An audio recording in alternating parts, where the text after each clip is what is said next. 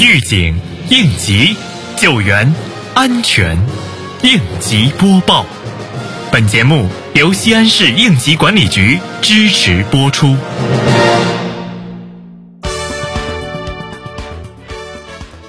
为积极贯彻落实国家、我省、我市关于防汛救灾工作的重要指示精神，近日，市应急管理局在西安诺士嘉顿酒店举办了全市灾情管理和救灾保障业务培训班，对全市二十个区县开发区镇街办两级灾害信息员进行了专题业务培训。此次培训班重点就灾情管理和救灾保障政策法规、制度要求及灾情管理系统操作应用进行了讲解培训。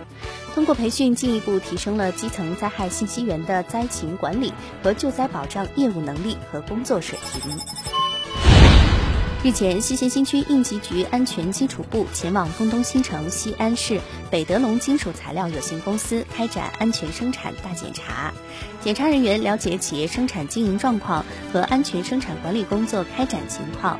在企业生产车间对电气线路设备维修保养。作业人员安全防护用品配备、安全管理制度落实情况等进行检查，重点针对吊装作业安全管理、特种作业人员持证情况、新进员工安全教育培训情况和安全生产专项整治三年行动开展情况进行了检查。对在检查中发现的问题，责令企业限期整改。近日，碑林区应急管理局执法人员前往辖区工贸企业，督促开展双重预防机制建设工作。执法人员对企业双重预防机制建设的工作进展、应急预案编制的情况进行了询问，对企业负责人强调了双重预防机制建设工作的重要性、必要性，